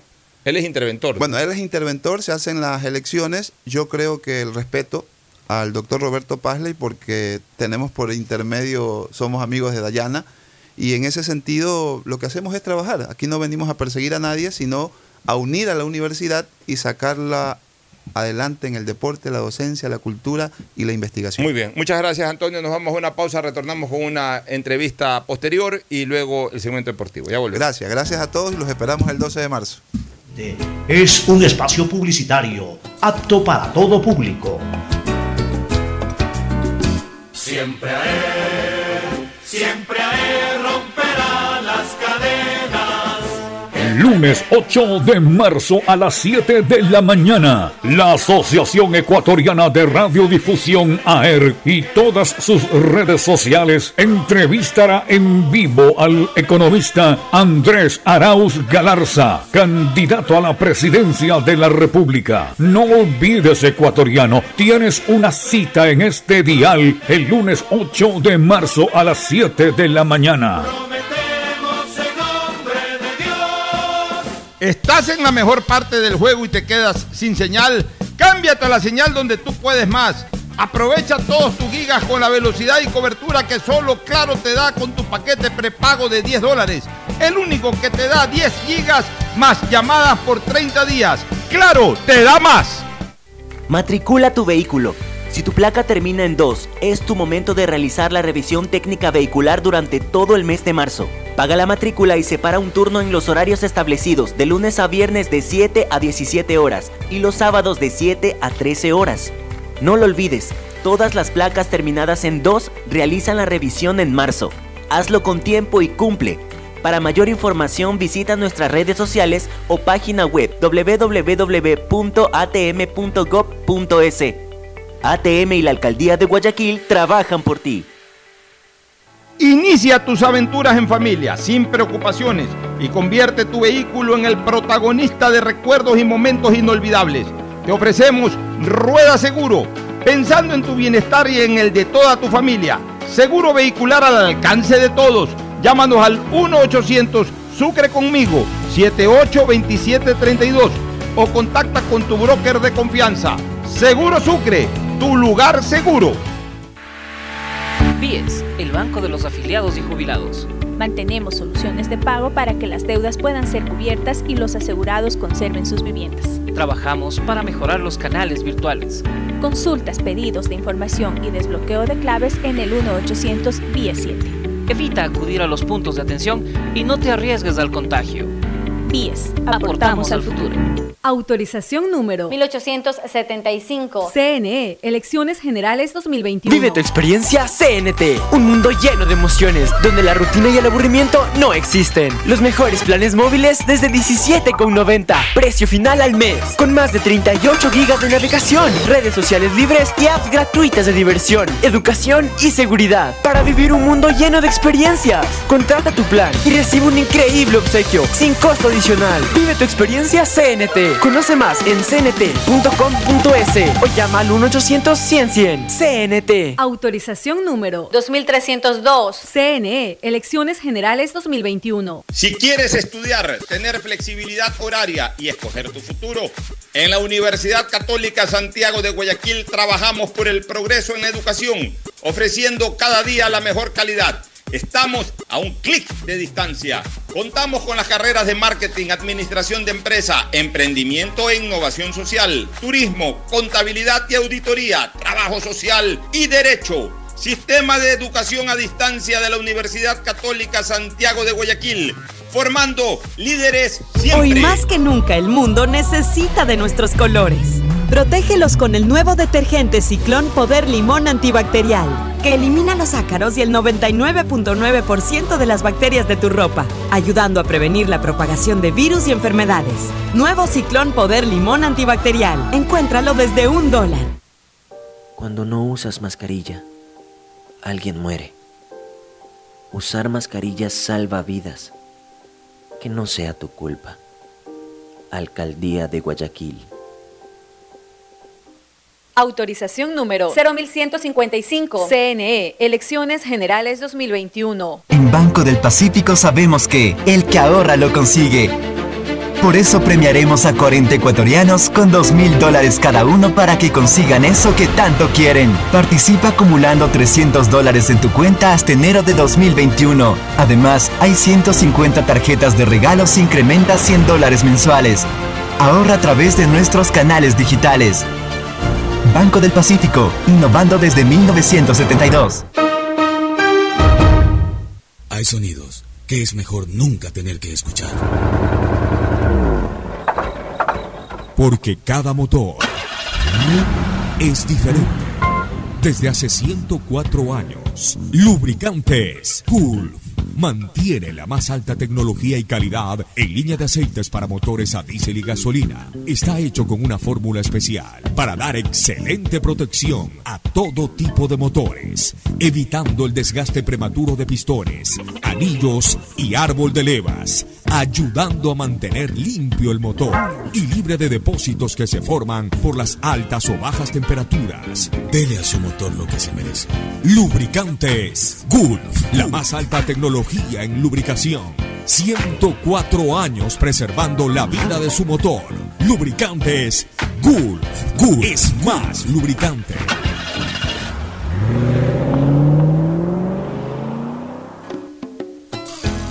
Fin del espacio publicitario. Usted está escuchando un programa de opinión, categoría O, apto para todo público. Hoy en el deporte llega gracias al auspicio de Banco del Pacífico. 2 de marzo de 1994, clásico por Copa Libertadores en el Capuel. Barcelona estrenaba grandes figuras internacionales como Alfaro Moreno y Jaime Pizarro, quienes junto a Insúa, Tindelgado, Carcelén constituían un gran equipo. Emelec también hacía debutar a Edu, Walter Pico, Almada, junto a Pepo Morales, Capurro, Iván Hurtado y otros. Fue un lindo partido que solo se desequilibró con un gran desborde de Alfaro Moreno, cuyo centro fue receptado por Carcelén, quien al cabecear hace golpear la pelota en Iván Hurtado, desviando el trayecto del balón y derrotando a Espinosa. Barcelona ganó 1 por 0. En Banco del Pacífico sabemos que el que ahorra lo consigue. Por eso premiaremos a 40 ecuatorianos con 2 mil dólares cada uno para que consigan eso que tanto quieren. Participa acumulando 300 dólares en tu cuenta hasta enero de 2021. Además, hay 150 tarjetas de regalos incrementa 100 dólares mensuales. Ahorra a través de nuestros canales digitales. Banco del Pacífico, innovando desde 1972. En la hora del pocho presentamos Deportes, Deportes. Muy bien, muy bien, muy bien, muy bien, muy bien, muy bien. Ya estamos en el segmento deportivo. Buenos días, Fabricio Pareja. Buenos días, Pocho. Buenos días, Fernando. Cerramos la segunda fecha con un empate entre Orense y Delfín, uno por uno. Bueno, entonces la tabla de posiciones deja única y exclusivamente a los equipos del Astillero, Barcelona y Emelec. Los deja con igualdad de puntaje, de gol diferencia. Creo que Emelec queda en primera posición por el tema de goles en contra, algo así. Goles a favor, sí. O goles a favor, tiene un perdón. gol más a favor. Tiene un gol más a favor, pero realmente a, a estas alturas del campeonato es absolutamente, eh, digamos que superfluo aquello. Lo importante es que ambos equipos están de líderes de la contienda. A propósito de Barcelona y Emelec, eh, estaba escuchando en hoy en el deporte, bueno, yo también reproduzco eso en redes sociales. Eh, hoy ya 27 años de un clásico del astillero, Fernando, que, fue espectacular, que incluso se discutió mucho en, los- en los- en las horas previas, en los días previos, si se tenía que jugar en el modelo o en el Capol. En esa época el Capol era relativamente pequeño, tenía, recién se había, tenía tres años de haberse reinaugurado con una capacidad inicial que no superaba los 20 mil espectadores. Y fue el clásico que abría la Copa Libertadores de ese año cuando en etapa de grupo, pero sobre todo fue un clásico espectacular porque ambos equipos rompieron mercados como nunca antes. Ahí se rompe verdaderamente el mercado de pases en el fútbol ecuatoriano. En, en ese año y con esos dos equipos se pasa la barrera del millón de dólares en, en, compra de jugadores que ni de broma ni cercanamente se había dado antes. Por ejemplo, Melec contrata a Pico, que había sido la figura del Walter fútbol argentino, Pico, Walter Reinaldo. Pico, que había sido figura de Vélez en esa época. Había, venía de Vélez, era, había sido el crack del fútbol argentino del año anterior. Después de que se fue de Melec, que no le fue bien, es que se enroló en Boca Juniors. Ya, vino un brasileño, Edu, que era un espectáculo en el fútbol mexicano, de la América de México. Y vino ni más ni menos que Juan Carlos Almada, que era el goleador de la Copa Libertadores del año anterior y que incluso había venido a Guayaquil y había hecho goles, le había hecho goles a... Había venido con la Universidad Católica de Chile y fue goleador con la Universidad Católica de Chile en la Copa Libertadores. O sea, unas contrataciones espectaculares de Melec. Almada, Almada se lesionó ni bien empezada la copa y no pudo jugar, acuérdate. que A- a- así es. Se lesionó. Pero, pero, pero este Almada era un jugador extraordinario. O sea, ¿y, y quién generó esas inversiones? Fernando Aspiazo Seminario, que en esa época estaba en su eh, total apogeo financiero y económico. Era dueño del Banco del Progreso, era dueño de la empresa eléctrica. tenía toda la liquidez del mundo, entre comillas. Después entró pues, en problemas que todos conocen muchos años después. Este, eso por el lado de Melec. Y por el lado de Barcelona, como que se picó la gente del Barcelona, especialmente Isidro Romero, que en esa época estaba al frente del grupo Novoa. Entonces tenía muchas facilidades de liquidez también. Y contrató a Alfaro Moreno, al actual presidente del Barcelona, que era gran figura del fútbol argentino con el Independiente de Avellaneda.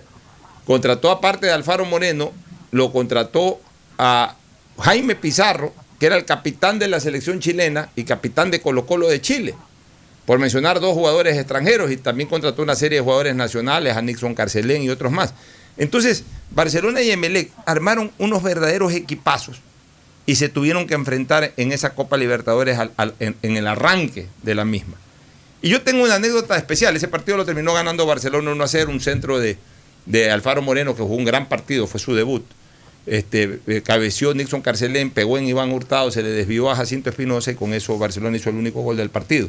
MLS tomó la revancha después en el partido de vuelta en el Estadio Monumental. Eso hace 27 años. Y ahí yo tengo una anécdota, Fernando. En esa época no había redes sociales, no había nada, no había na- nada, nada de redes sociales, había solo televisión. Y yo estaba al frente de Canal 10. Estaba, ese, ese era el año del Mundial del 94, Canal 10 me había vuelto a contratar para que yo dirija las operaciones de Canal 10 para ese Mundial y también la dirección del depo- de deportes. Tú eras parte de Cable Deportes en ese entonces. No, yo ya había salido de Cable Deportes y Canal 10 me- después me volvió a contratar, pocos meses después me volvió a contratar, ya solo para Canal 10, pero igual eh, mi vinculación se daba con todo, con todo el grupo de medios, ¿no? Por el tema del Mundial. Y me habían nombrado director de deportes. Canal 10 transmitía la Copa eh, Libertadores, o por lo menos transmitió ese partido. Y yo llegué a un acuerdo con el doctor Fernando Aspiazo. Llegamos a un acuerdo.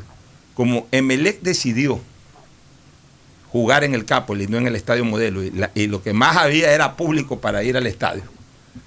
Hicimos unas cosas inéditas, insólitas, espectaculares, de esas ocurrencias que a mí se me dan de vez en cuando, de cuando en vez. Y llegué a un arreglo con el doctor Aspiazo, de que hagamos una sociedad Canal 10 y Emelec. Y yo ponía la señal en el cine Guayaquil, cuando había todavía el cine. Guayaquil, ahí en el, en el, en el, Pasaje. en el edificio Gran Pasaje. Gran y Pasaje, puse pues. pues la señal en el cine Guayaquil, que era el cine más grande de Guayaquil. Ahí Entraban 900 personas. Y entre paradas y atrás y todo, mil personas. Me acuerdo que vendimos los mil boletos. Se pasaba la- el partido por, por el cine. Claro, lo pusimos en el cine. Pusimos una entrada, en esa época era sucres, ponle mil sucres. eh, por mil. por mil, un millón de sucres se recaudaron. O sea, se recaudó, un- se, se recaudó un billetito ahí. La gente llenó el cine. Yo me acuerdo, obviamente, como estábamos ahí, yo tuve que, yo ahí no fui al estadio, sino que estuve en el cine dirigiendo eso. Me acuerdo que la gente para entrar, eh, fueron mil personas. Entonces, cuando la gente comenzó a entrar al cine, era una fila desde, desde, desde el, el- desde, ¿cómo es que se llama? Desde la entrada al cine, en, en pleno edificio Gran Pasaje, salías hasta la calle Pey Casa y la, y la fila llegaba hasta Escobedo. Escobedo, Vaquerizo Moreno, eh, eh, obviamente por la misma calle Pey Casa, y ahí entrabas al cine. Eso era una, una fila espectacular, una anécdota única la que viví. Y obviamente ese era un griterío en el, en el cine, pues, ¿no? No era una no reunión un- convencional. de-. ¿Ah? Era un mini estadio, gritaban los barcelonistas, gritaban los emelexistas, cuando hizo el gol Barcelona gritó más de medio, más de medio salón. Pero mira tú, ¿no? Lo que era la tranquilidad y todo, ahí no hubo necesidad de llamar, pero habían cuatro policías ahí para controlar igual el orden, pero ahí se sentaban igual como siempre se sentaban en esa Ahora no época, se puede hacer eso. barcelonistas y emelexistas al lado, y nadie, nadie, no hubo problemas, nadie se fue de puñetes, nada, se fueron los barcelonistas por un lado y los emelexistas por otro, y todo quedó en Santa Paz, igual en el Capo, ¿verdad? En el Capo el- le dieron una tribuna completa a los hinchas de Barcelona, fueron, no hubo relajo, nada, así se vivía el fútbol en esa época, pero de todas maneras traigo a colación esto porque hoy se cumplen exactamente 27 años de ese día, Fernando.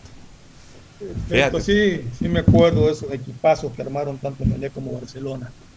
Realmente eran, fueron contrataciones de lujo en ambos equipos. Oye, volviendo al tema del partido de ayer, yo sí quiero rescatar dos verdaderos golazos con los que se me definió el marcador ayer. El de Orense. Golazo de López Pizano, espectacular. Hay una toma de atrás en que se ve como esa pelota se le va moviendo en el aire a, a- a Padilla, que trató de manotearla, pero fue imposible. Realmente fue un remate espectacular. Y el tiro libre de Yander Corozo, pues también fue un verdadero golazo. Y hay que rescatar una cosa Realmente en esta, en esta fecha, Fabricio, muchísimos golazos. Muchísimos golazos y además de eso que la liga se hace muchísimo más competitiva que el año pasado. Y creo que es la tercera liga más competitiva de toda Sudamérica. Y eso es una gratitud para el Ecuador. Y para estar en torneos este, internacionales. Bueno, hay que ver si es la tercera más competitiva. Después de Brasil y Argentina, o Argentina y Brasil, hay que medirla con la, con, con- con la liga chilena. Con la liga chilena también podemos estar en cuarto el, lugar. campe- el- el- el campeonato colombiano. O sea, tampoco yo lo pongo así tan libremente como que el campeonato ecuatoriano es el tercero más importante o más Bueno, competitivo. yo- ahí yo creo que, y eso no lo he revisado, pero creo que la Conmebol hace un ranking de la liga, no lo he visto realmente en qué posición está el fútbol ecuatoriano, pero habría que revisarlo, ¿no? Bueno, ¿qué otras novedades hay en el tema futbolístico? El Quito Díaz, Moisés Caicedo, eh, Martínez, Fidel Martínez, Junque son dominados para el mejor 11 de América. Para el mejor candidatos a mejor zaguero, a mejor Claro. volante Sí. por derecha, por izquierda y a mejor delantero.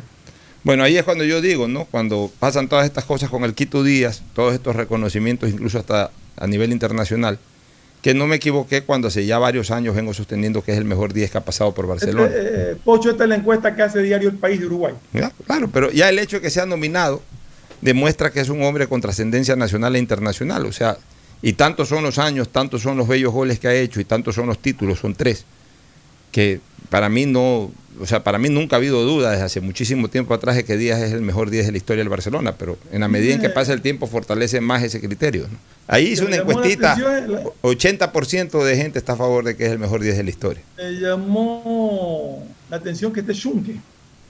Bueno, pues Es un buen jugador, pero que esté en la lista para ser el mejor zaguero central. eh, en todo Sí caso, llamó la atención. en todo caso lo han nominado. ¿Qué otras novedades? Sí, sí, está nominado. Eh, Joe Rojas se va para el New York City. ¿Cuál? Eh, el de Melec, Nasib Neme, este, ya ¿Ya ha confirmó? oficializado más o menos No, ha oficializado el interés. el interés, sí. Pero no Ah, que, ya. no que No ya puedo. está negociado ni nada. Se espera más o menos recaudar do- unos 2 millones para la institución deportiva de Melec y vamos a ver si se va. Joe Rojas. Bueno, Neme, cuando le pintan la plata, la agarra. Ha dado más que muestras de aquello. ¿no? Neme en ese sentido, él, él tasa el valor de su jugador en tanto. Si le dan eso, lo afloja. Si no le dan, no lo afloja. En eso es muy, muy, muy, muy, ¿cómo Y- te y- diría? y- una línea muy dura. ¿sabes? Yo te digo una cosa, si pagan 2 millones por Joao Rojas, está bien pagado. Sí, yo sí creo. Y creo que es Yo un sí precio asequible hoy al mercado internacional. No, Sí, no es un valor desproporcionado. A veces sí se desproporcionan. Y vienen por- me parece que vienen por un jugador. ¿Y cuánto pides? 4, 5, 6 millones, estás loco. Pero 2 millones de dólares está dentro del nivel de, de pago que pueda generar, por ejemplo, en Norteamérica. Así que habría esa posibilidad. Nos vamos a una última recomendación comercial. Auspician este programa. Aceites y lubricantes Gulf, el aceite de mayor tecnología en el mercado. Acaricia el motor de tu vehículo para que funcione como un verdadero Fórmula 1 con aceites y lubricantes Gulf. ¿Quieres estudiar, tener flexibilidad horaria y escoger tu futuro? En la Universidad Católica Santiago de Guayaquil trabajamos para el progreso en educación, ofreciendo cada día la mejor calidad y para ello estamos a un clic de distancia. Escoge la carrera de tu vocación. Puede ser marketing, administración de empresas, emprendimiento e innovación social, turismo, contabilidad y auditoría, trabajo social y también derecho. Consulta en nuestra página web mayor información y esquemas de admisión. Universidad Católica Santiago de Guayaquil, formando siempre líderes. Yo quiero una de esas 150 tarjetas de regalo del Banco del Pacífico. Es fácil, incrementa 100 dólares este mes en tu cuenta y participa por 150 tarjetas de regalo. Descarga la APP Mi Ahorro Cuenta, programa tu ahorro y empieza a participar. ¿Estás en la mejor parte del juego y te quedas sin señal? Cámbiate a la señal donde tú puedes más. Aprovecha todos tus gigas con la velocidad y cobertura que solo Claro te da con tu paquete prepago de 10 dólares. El único que te da 10 gigas más llamadas por 30 días. Claro, te da más. El BIE es más cerca de ti con mejores servicios. Ampliamos en un 250% la capacidad de atención de nuestro call center. 1-800 BIES 7 para que no hagas filas innecesarias. BIES, aportamos al futuro. El nuevo lavatodo detergente multiuso lo lava todo en dos exquisitas fragancias, floral denso y limón concentrado. Pídelo en tu tienda favorita, un producto con la garantía y calidad de la Fabril. En Seguro Sucre, tu lugar seguro con sus nuevos planes Rueda Seguro, un seguro vehicular al alcance de todos. Vive Seguro, donde puedes asegurar tu patrimonio anticipándote a cualquier eventualidad. Futuro Seguro, en caso de accidentes te damos cobertura y en caso de muerte amparamos a tu familia. Seguro Agrícola cuenta con una amplia cobertura en la pérdida causada por eventos climáticos y biológicos, así como Mi Pyme Seguro, un seguro exclusivo para tu emprendimiento con una amplia y flexible cobertura a la medida de tus requerimientos. Seguro Sucre, tu lugar seguro. Contáctanos al 1-800 Sucre conmigo, 782732. Los nuevos paquetes prepagos de CNT te dan muchas más gigas para navegar en tus redes favoritas, WhatsApp, Facebook, Instagram, y no te consumen de tus megas principales. Además, con minutos ilimitados para llamar a otros números de CNT y minutos a otras operadoras. Ponte pilas y cámbiate a CNT. Estamos en la hora del pocho.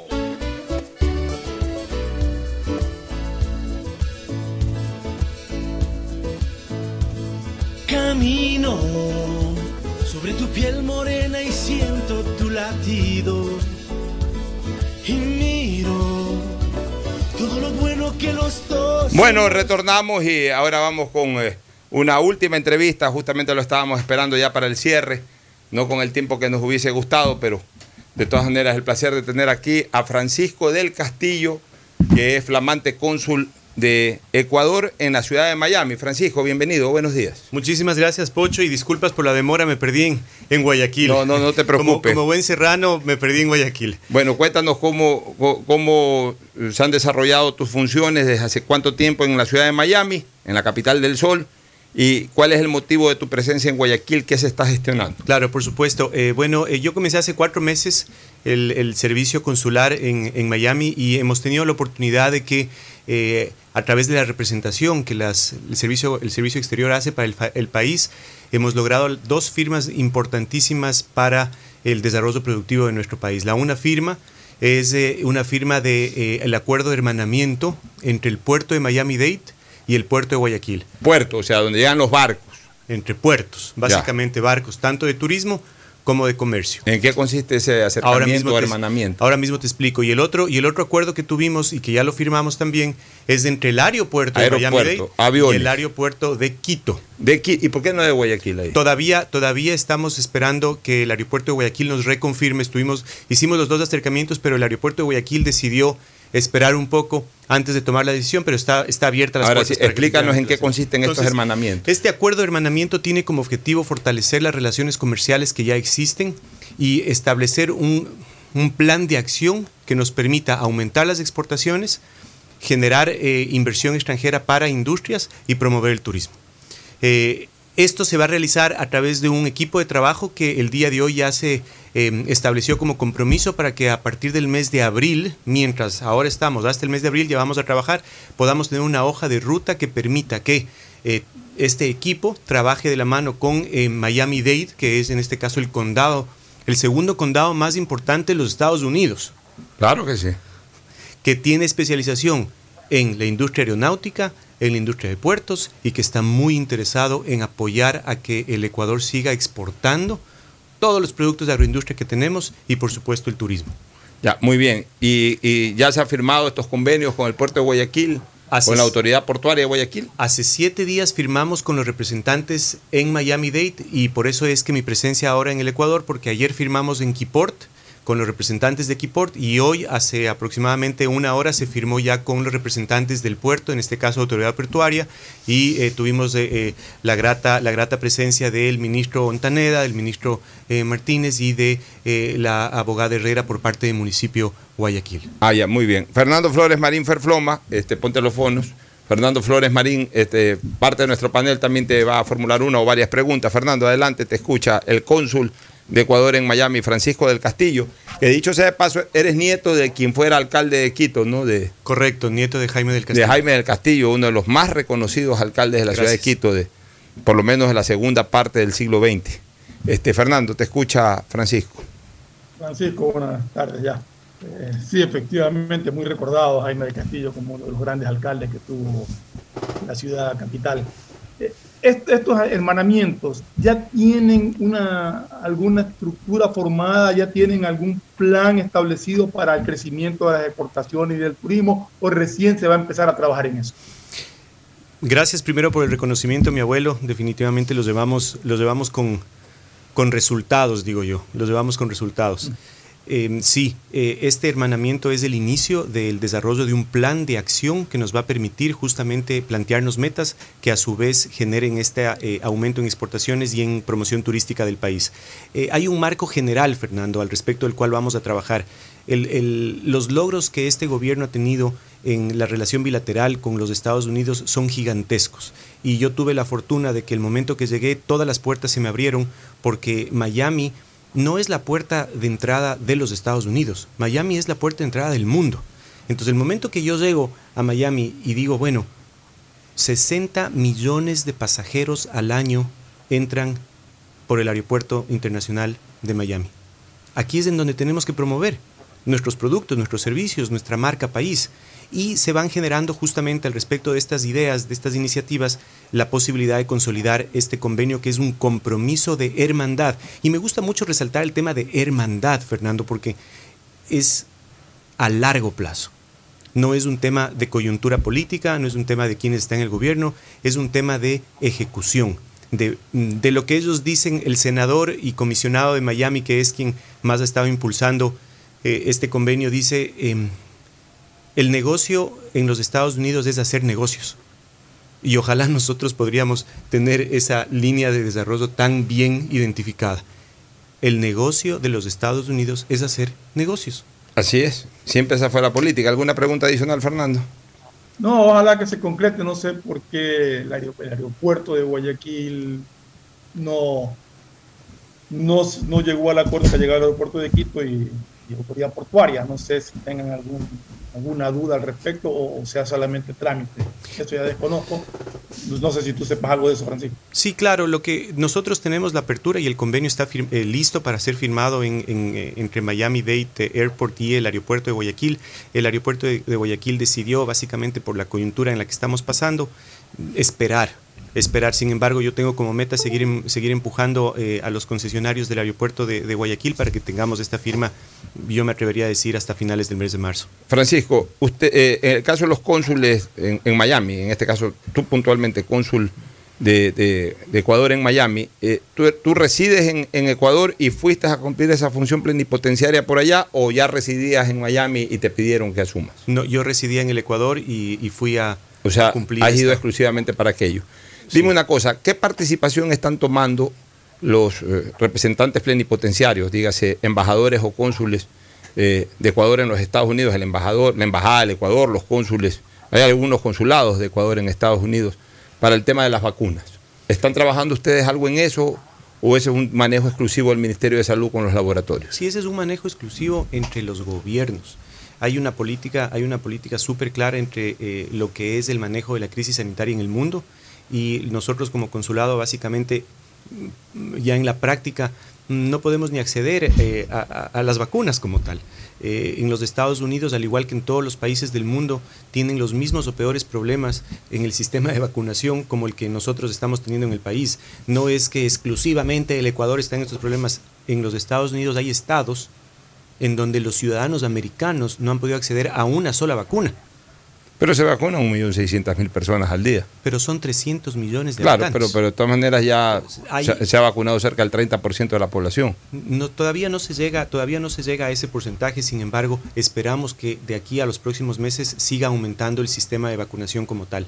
En este momento en la Florida, que es en donde nosotros estamos haciendo nuestra representación, eh, tenemos que la gran mayoría de eh, la población eh, prioritaria, que son mayores de 65 años y personas con con enfermedades preexistentes se han podido vacunar. Y claro, de ser uno de los estados que más contagios teníamos hasta hace tres semanas, teníamos 18 mil contagios, contagios diarios y 250 muertes diarias.